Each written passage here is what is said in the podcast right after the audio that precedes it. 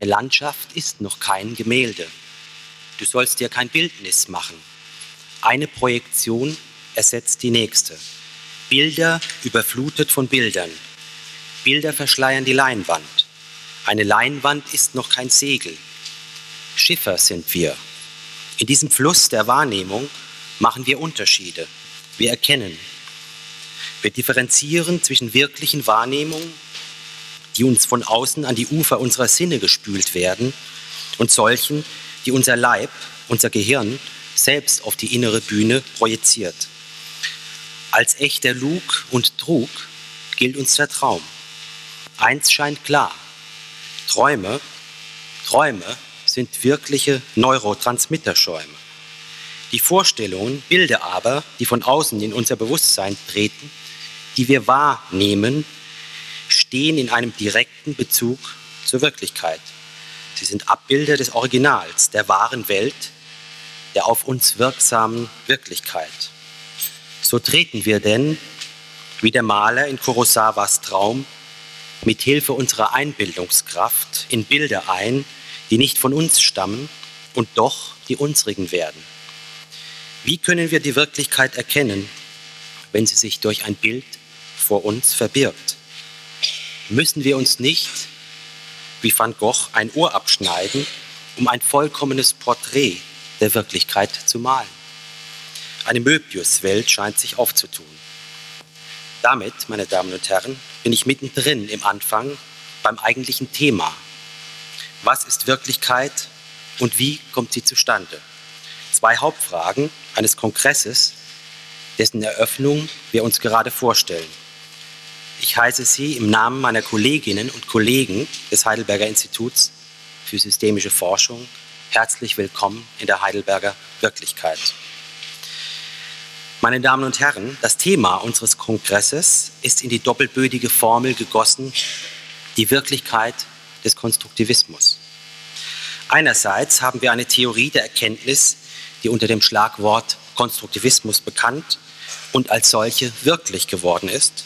Andererseits kultiviert diese Theorie ein anderes Verständnis von Wirklichkeit als das übliche, nämlich dass diese Wirklichkeit nicht von sich aus da und uns zugänglich ist, sondern dass diese nur, in Anführungszeichen, konstruiert sei. Nun klingt das für uns Common-Sense-Realisten auf den ersten Blick reichlich obskur. Sollten Sie, meine Damen und Herren, wie ich Sie hier sehe, wie ich Sie wirklich wahrnehme, meine Erfindung, meine Konstruktion sein, Gott bewahre Sie davor. Nein, ein solch triviales Verständnis von Konstruktivismus kann offensichtlich nicht gemeint sein. Es geht bei dieser Debatte nicht um Wirklichkeit, nicht nur um Wirklichkeit, um einen akzeptablen Begriff davon, sondern um das, was wir Erkenntnis, Begreifen der Wirklichkeit nennen, also um die Anteile des erkennenden Subjektes. Dass die Positionen der Konstruktivisten gar nicht so obskur sind, wie sie zunächst scheinen, verdeutlicht ein kurzer Blick auf die Geschichte der Erkenntnistheorie. In der Entwicklung des abendländischen Denkens lässt sich schon früh beobachten, dass die Stoßrichtung dessen, was Erkenntnis, was Wissen schafft, eindeutig vom Schein zum wirklichen Sein ging. Dahinter steckt die platonische Verdoppelung der Welt in das Phänomenon, den bloßen Schein und das Nomenon, das eigentliche Sein. Der phänomenale Bereich des Subjektes wurde so zum schalen Schein. Ihm wurde etwas in Opposition gesetzt, das von diesem unabhängig zu sein hatte, also schlicht Sein sein sollte. Erkennen wurde an die optischen Metaphern der Wahrnehmung gebunden, sodass es nahe lag, der Erkenntnis, die das Subjekt über die Welt erlangen konnte, einen Repräsentationscharakter zuzuschreiben. Es entstand die Vorstellung vom Bewusstsein als Reflexio, als Spiegel. Im Bewusstsein des erkennenden Subjektes spiegelte sich etwas, was da draußen wirklich und unabhängig vom Beobachter war. Die sich daraus entwickelnde Lehre vom Sein, die Ontologie, wurde erst mit der Transzendentalphilosophie von vielen metaphysischen Implikationen befreit und in Beziehung zur Erkenntnistheorie gesetzt. Die im Erkenntnissubjekt liegenden Bedingungen der Möglichkeit von Erkenntnis waren danach auch die Bedingungen zu jeder möglichen Gegenstands- oder Welterkenntnis. Das war ein wichtiger Schritt, weil damit klar wurde, dass erkennendes Subjekt und zu erkennendes Objekt notwendigerweise in Wechselbeziehung stehen. Trotzdem zählt das, was Kant als Erkenntnis begründen will und als Konstruktionshandlung bzw. Prozess begreift, auf Erkenntnis der Wirklichkeit an sich.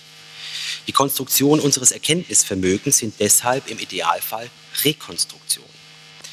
Ich will diesen Punkt hier nicht weiter ausführen. Wichtig ist mir, dass nach Kant Ontologie ohne Erkenntnistheorie und Erkenntnistheorie ohne Ontologie nicht mehr denkbar scheinen. Dass Erkenntnis nichts Passives ist, etwas, was der Erkennende empfängt, wurde mit Kant, der Erkennen als ein Selbermachen der Vernunft, Verstand, zu einer Grundeinsicht und Grundansicht der Erkenntnistheorie. Wenn sich die Erkenntnistheorie mit dem beschäftigt, was Erkenntnis ist, wie sie erlangt und gerechtfertigt werden kann, dann hat sie sich auch mit der Gültigkeit der Wissensansprüche der empirischen Wissenschaften, also mit sogenannten Geltungsfragen zu beschäftigen. Wann gilt eine Erkenntnis als Erkenntnis? Heißt so verstanden die Hauptfrage der Erkenntnistheorie. Damit aber wären wir in einem viziösen Zirkel gefangen. Wir stünden vor dem Problem der Erkenntnis des Erkennens. Wir bräuchten ein hinreichendes Kriterium dafür, dass eine Erkenntnis eine Erkenntnis ist. Dies aber setzte bereits die Erkenntnis dieses hinreichenden Kriteriums voraus. Wir geraten bei dieser Modellierung des Problems also in einen Zirkel bzw. einen infiniten Regress. Auf dieses Dilemma haben bereits die griechischen Skeptiker verwiesen. Noch vor circa 200 Jahren spricht einer der Paradegäule der abendländischen Philosophie, Immanuel Kant, vom Skandal in der Philosophie, dass wir das Dasein der Dinge außer uns nur glauben können, weil wir einem Skeptiker gegenüber keinen ausreichenden Beweis entgegenstellen könnten. Die zirkuläre Ausgangssituation für die Erkenntnis der Erkenntnis hat zu Beginn unseres Jahrhunderts Otto Neurath in folgendem Gleichnis formuliert. Wie Schiffer sind wir, die ihr Schiff auf offener See umbauen müssen, ohne es jemals in einem Dock zerlegen und aus besten Bestandteilen neu errichten zu können. Die Aporie dieser Wissenskonzeption, wie sie die Skeptiker deutlich gemacht haben, hat bei einigen Philosophen dazu geführt, die Unmöglichkeit der Erkenntnistheorie zu behaupten, weil die Erkenntnisansprüche letztlich nicht begründet, nicht legitimiert werden könnten. Im Hintergrund steht die Frage, ob a priorische Erkenntnis, also solche, die der Erfahrung vorgängig ist, überhaupt über Erfahrung begründet werden kann. Vor diesem Hintergrund ist eine Bewegung zu sehen, die der amerikanische Philosoph Quine als Naturalisierung der Erkenntnistheorie bezeichnet hat. Die angedeutete Zirkularität wird dabei nicht mehr als problematisch empfunden. Die philosophischen Erkenntnisprobleme sollen über empirische Fragen der Naturwissenschaften, insbesondere der Psychologie, neuerdings der Hirnforschung, gelöst werden. Damit sollen traditionell philosophische Fragen, Geltungsfragen, metatheoretische Fragen von den Naturwissenschaften selbst beantwortet werden. Diese Naturalisierung der Erkenntnistheorie ist inzwischen weit vorangeschritten. Man denke nur an die Kognitionswissenschaften, die sich mit allen derzeit möglichen Methoden den Prozessen des Gehirns zuwenden um herauszufinden, wie das zustande kommt, was wir Erkenntnis bzw. Wirklichkeit nennen. Der Konstruktivismus, der hier auf diesem Kongress zur Debatte steht, lässt sich in den Rahmen naturalisierter Erkenntnistheorien einordnen, denn er bezieht sich explizit auf empirische Ergebnisse, beispielsweise aus Gestalt- und Kognitionspsychologie oder aus der neurobiologischen Hirnforschung. Der Konstruktivismus verheißt uns Antworten auf Fragen nach der Wirklichkeit und deren Erkenntnis. Die, diese Antworten sollen und wollen hinterfragt, kritisch geprüft und abgewogen werden. Der Kontext dieser Diskussion ist von Anfang an ein interdisziplinärer oder besser ein transdisziplinärer gewesen. Deshalb haben wir diesen Kongress auch von Anfang an als ein Forum konzipiert, das einen interdisziplinären Diskurs zu den entsprechenden Fragen ermöglichen soll. Nun gibt es, zum Glück möchte ich sagen, wir lernen ja inzwischen Unterschiede zu schätzen, in der Erkenntnis- und Wissenschaftstheorie auch gut begründete oder begründbare realistische Positionen.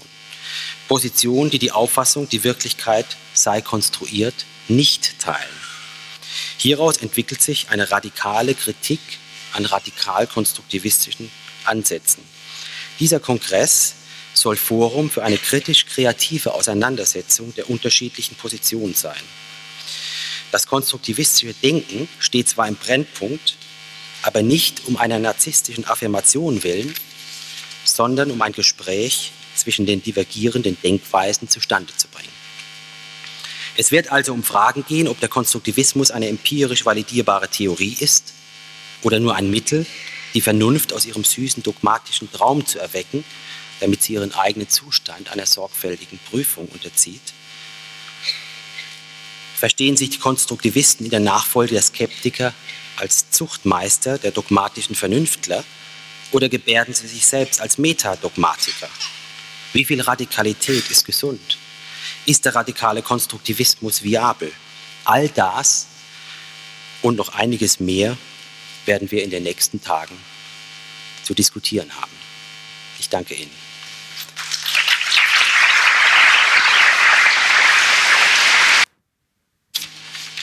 Teilnehmer der Gruppe Story Dealer AG von Berlin. Er möchte ein paar Worte sagen.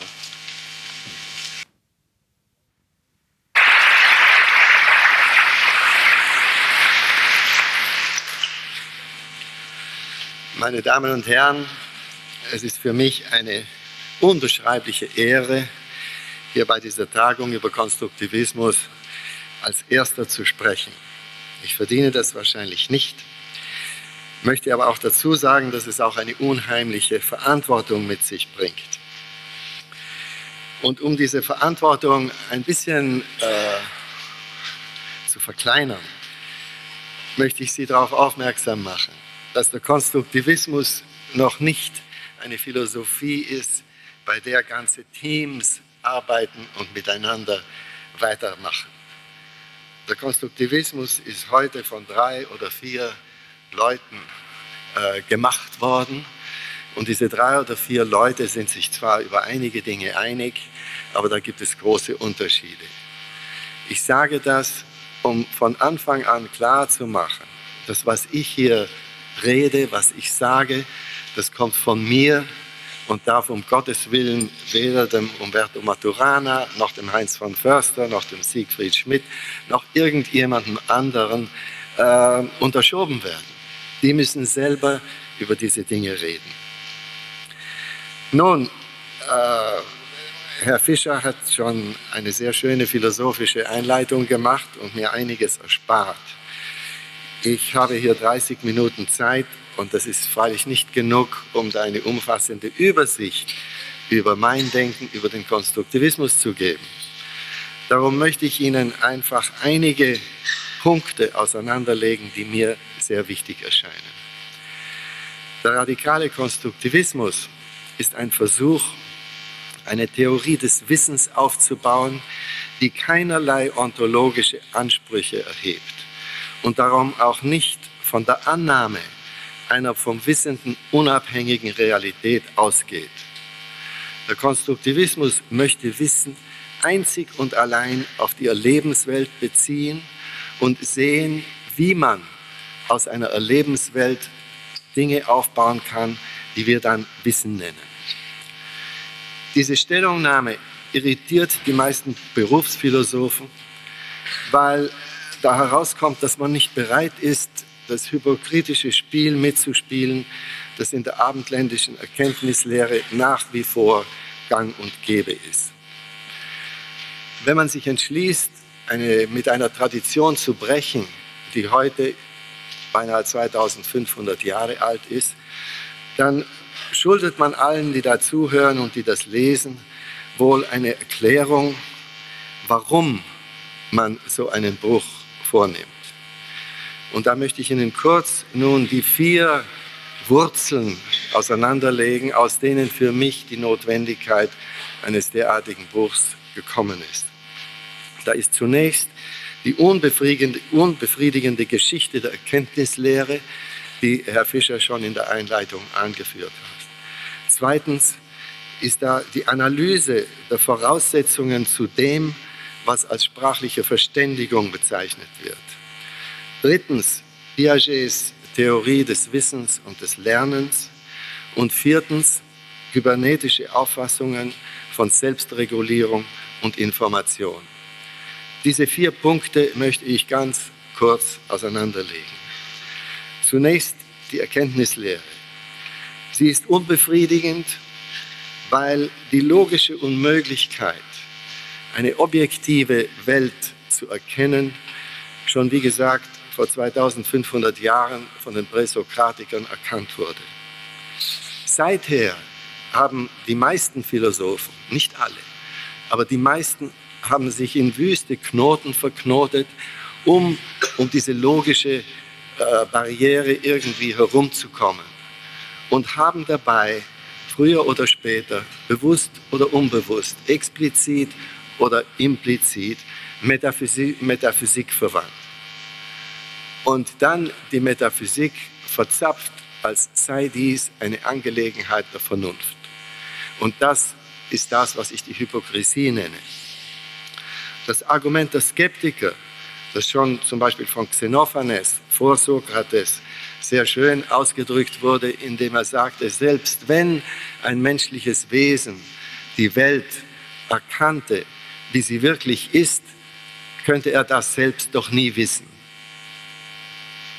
Das ist eine sehr präzise und sehr genaue Art und Weise zu sagen, dass wenn man etwas durch einen Erkenntnisapparat anschaut und zu diesem etwas keinen anderen Zugang hat als durch diesen Erkenntnisapparat, sei das nun Wahrnehmung oder Begriffsbildung oder was Sie wollen, dann kann man den Vergleich mit dem, was man als Bild von der Welt betrachten möchte und der Welt nie machen. Da gibt es keinen anderen Zugang als immer wieder nur durch den Erkenntnisapparat. Es ist also unsinnig, von der Erkenntnis oder von dem Wissen, das wir haben, in irgendeiner Weise als Repräsentation einer objektiven Welt zu sprechen. Dieser Punkt ist besonders wichtig äh, für alle die, die Philosophie in englischer oder französischer oder italienischer Sprache lesen und nicht auf Deutsch. Denn auf Deutsch haben wir die zwei herrlichen Wörter Darstellung und Vorstellung wo die Darstellung ein Bild von etwas anderem ist. Das, die Darstellung gibt ein Original wieder, währenddem das bei der Vorstellung keineswegs der Fall sein muss. Ich sage das, weil Kant im ersten Satz der Einleitung zur Kritik der reinen Vernunft verwendet. Und wenn das auf Englisch als Representation gelesen wird, so hat der arme Leser kaum mehr eine Chance, Kant je richtig zu verstehen. Wahrheit im Sinne einer Korrespondenz mit der Realität ist darum unmöglich, denn von der Wahrheit verlangt man ja, dass sie objektiv sei und darum eine Welt äh, beschreibe oder darstelle, wie sie ist, wenn der Beobachter sie noch gar nicht gesehen hat. In dieser Situation auch von einer Annäherung zu sprechen, Annäherung an diese Wahrheit oder an die objektive Welt, ist sinnlos, denn man hat keinen Zugang zu dem, an, was, an das man sich anpassen möchte. Und das Versprechen, dass man da näher kommt, ist wiederum hypokritisch. Nun zum zweiten, zweiten Punkt, die sprachliche Verständigung. Verständigung. Wortbedeutung wird aufgrund subjektiver Erfahrung aufgebaut. Um das äh, zu würdigen, diesen Satz zu würdigen, müssen Sie nur daran denken, wie Sie als Kind die Bedeutungen von Wörtern gelernt haben oder einem kleinen Kind zuschauen, wie es das macht. Da wird ein Wort wiederholt und da wird vielleicht auf einen, auf einen Tisch gezeigt oder einen Apfel oder eine Pflanze. Und da sagt man, schau, das hier ist eine Lilie. Und dann meistens bewegt man die Pflanze noch, damit das leichter aus dem Wahrnehmungsfeld zu isolieren ist. Und dann wiederholt man das Wort Lilie und so weiter, bis das Kind eines Tages, und zwar sehr schnell oft, äh, mit dieser Erfahrung, die es da hat, mit diesem Eindruck, das Wort Lilie verbindet. In dieser Situation ist es doch völlig klar, dass das Erlebnis, mit dem das Kind das Wort Lilie assoziiert, das Erlebnis des Kindes ist und niemandes andere. Nun, ich glaube, das ist so bei allen Wortbedeutungen, seien sie nun wahrnehmbare Dinge oder begriffliche, denn bei den Wörtern, die sich auf rein begriffliche Sachen beziehen, ist die Begriffsbildung genauso subjektiv wie die Wahrnehmung im Falle der Lilie. Nun ist es freilich so, dass das Kind das Wort Lilie und all die anderen Wörter, die es lernt, verwenden muss. Und es verwendet sie meistens in einer zielstrebigen Situation, wo das Kind etwas haben möchte und dann das Wort verwendet, das ihm da das Beste erscheint. Und sehr oft funktioniert das nicht, weil das Wort von den Eltern nicht so verstanden wird, wie das Kind es erlebt und assoziiert hat. Und da ist das Kind sehr vernünftig. Es fängt an, seine Wortbedeutungen zu verändern. Und da könnte man sagen, es gleicht diese Wortbedeutungen an die der Erwachsenen an. Das ist aber eine falsche Darstellung.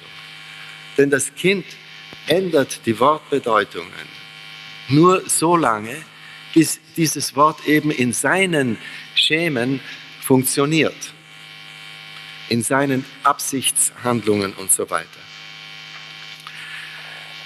Daraus ergibt sich, dass wenn wir von Verstehen sprechen, wenn jemand etwas sagt und ich sage, ich habe das verstanden, dann heißt das keineswegs, dass ich mir in meinem Kopf eine, ein Begriffsnetz aufgebaut, habe, das dem des Sprechers genau gleicht.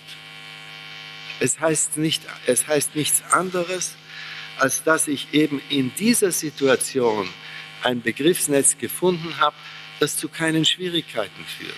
Es, es führt nicht zu Reibungen oder zu Unstimmigkeit.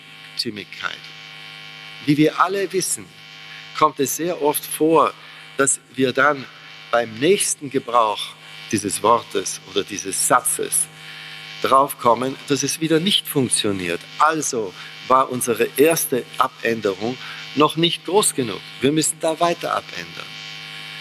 Und all die, die konsekutiv mit Kindern der, im Spracherwerb gearbeitet haben, wissen sehr gut, dass die Bedeutung eines Wortes im Kind, soweit man die eben durch Manifestationen des Kindes in der Sprache oder im Handeln feststellen kann, am Anfang oft viel kleiner ist als die Bedeutung der Erwachsenen und in anderen Fällen oft viel größer. Und das muss erst lange mit Hilfe von Situationen und im Gebrauch abgeschliffen und angepasst werden. Wenn dem so ist, dann kann man sagen, die Sprache übermittelt nicht, sondern sie orientiert.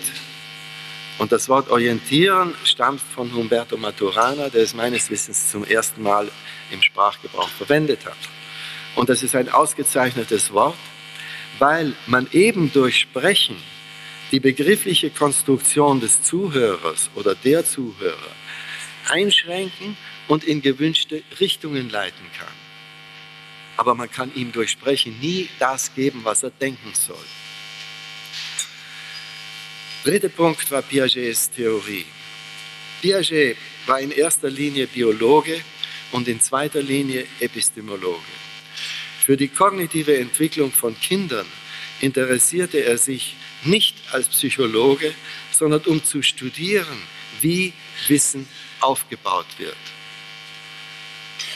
Vom Gesichtspunkt der traditionellen Philosophie beging er da einen genetischen Fehler und die Sünde des Psychologismus.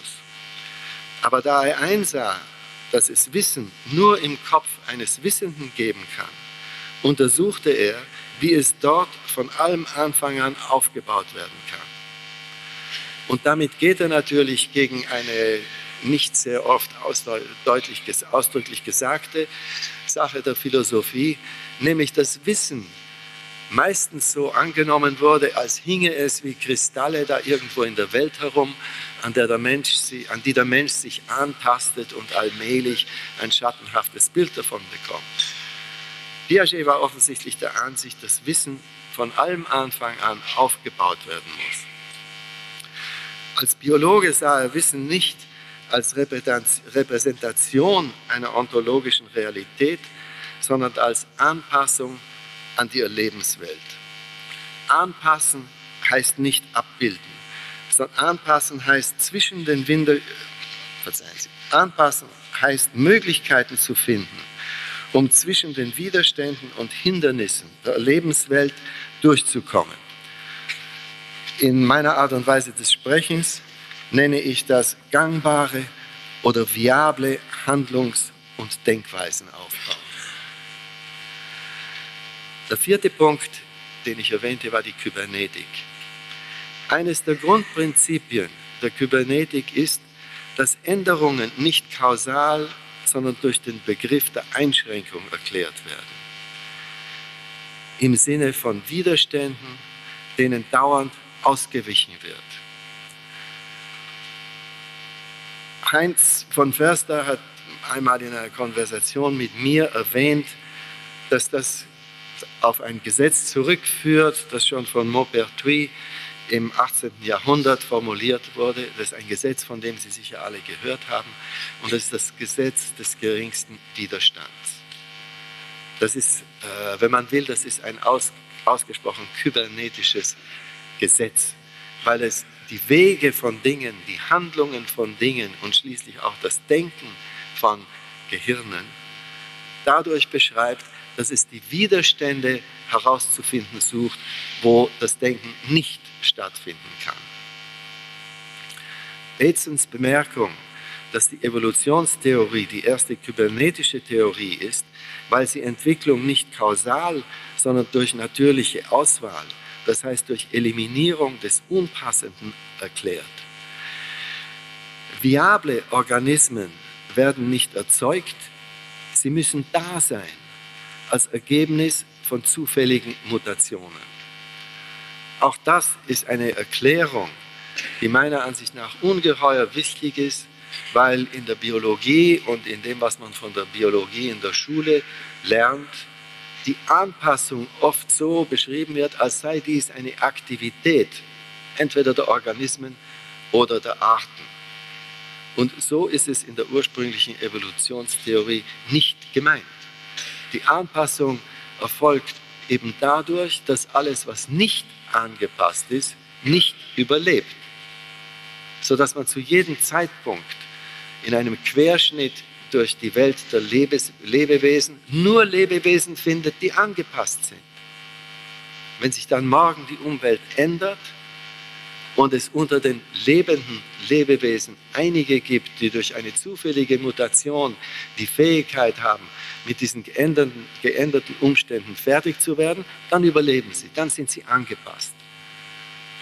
Dass diese Fähigkeiten aber angepasste Fähigkeiten sind, kann man erst nachdem sagen. Die kann man erst sagen, wenn andere, die diese Fähigkeiten nicht haben, bereits ausgestorben sind.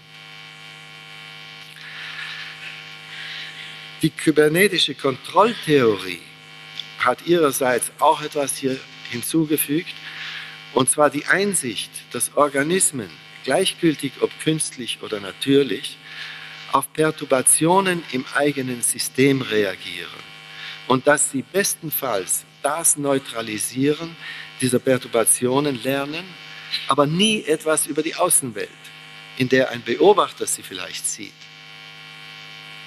Das heißt, dass wir lernen, die Unstimmigkeiten in unserem eigenen System zu vermindern oder zu eliminieren. Woher diese Unstimmigkeiten kommen, ist uns immer verschlossen. Und als letzten Punkt Shannons Kommunikationstheorie, der nach Signale auf Bedeutungen deuten, aber diese Bedeutungen nicht in sich tragen. Die Bedeutungen müssen sowohl im Sender als auch im Empfänger vorliegen, bevor diese sogenannte Kommunikation vor sich gehen kann.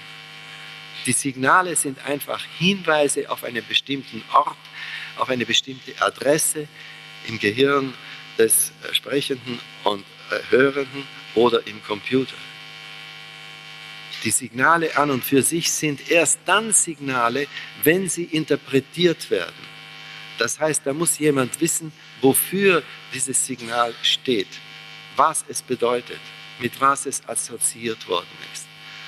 Darum der Unsinn, wenn Leute in der Wahrnehmungstheorie und Wahrnehmungsforschung von Informationen sprechen, die von der Außenwelt ins Gehirn kommen. Das können im Gehirn wohl Informationen werden, aber nur dadurch, dass der subjektive Organismus ihnen eine Bedeutung zuschreibt. Er weiß nie, was diese Signale außerhalb seiner Erfahrungswelt bedeutet haben. Nun, lassen Sie mich das kurz zusammenfassen, denn ich bin sicher schon fast am Ende meiner Zeit. Michael Stadler, der ja zum Glück hier ist und mich korrigieren kann, wenn ich ihn falsch interpretiere, hat vor einigen Jahren vorgeschlagen, den Vorteil der deutschen Sprache auszunutzen und die zwei Wörter Realität und Wirklichkeit, äh, die uns die zwei Wörter Realität und Wirklichkeit zur Verfügung stellt.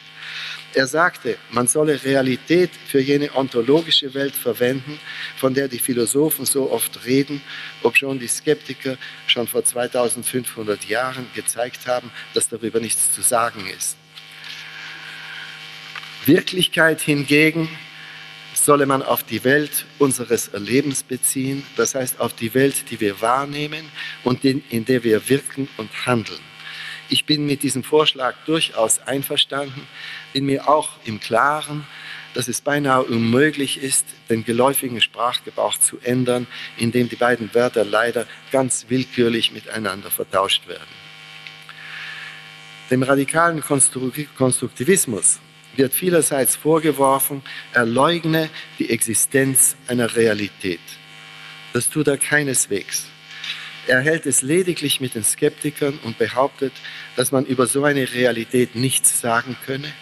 Und er geht mit dem irischen Philosophen George Berkeley einen kleinen Schritt weiter, indem er aufweist, dass die Wörter Existenz und Existieren außerhalb der Erlebenswelt keinen rational ermessbaren Sinn haben können.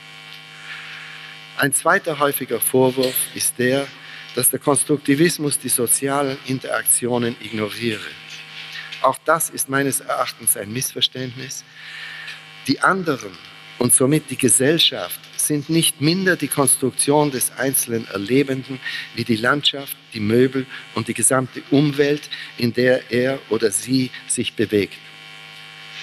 All das gehört zu unserer Wirklichkeit, das heißt die Summe der Begriffe, Beziehungen und Begriffsstrukturen, die sich in unserer Erfahrung als viabel erwiesen haben. Ebenso wie Tische und Stühle, Wände und Häuser, Felsen und Ozeane unserem Handeln als Hindernisse entgegenstehen, so bilden die anderen und die Gesellschaft schlechthin Einschränkungen, mit denen abzufinden wir als einzelne Erlebende lernen müssen. Von einer Gesellschaft als solcher hingegen können wir ebenso wenig wissen wie von einer Welt als solcher. Und der Konstruktivismus, ich muss das immer wiederholen, befasst sich ausschließlich mit Wissen und nie mit Sein. Das bringt mich nun zum letzten Punkt, den ich erwähnen möchte.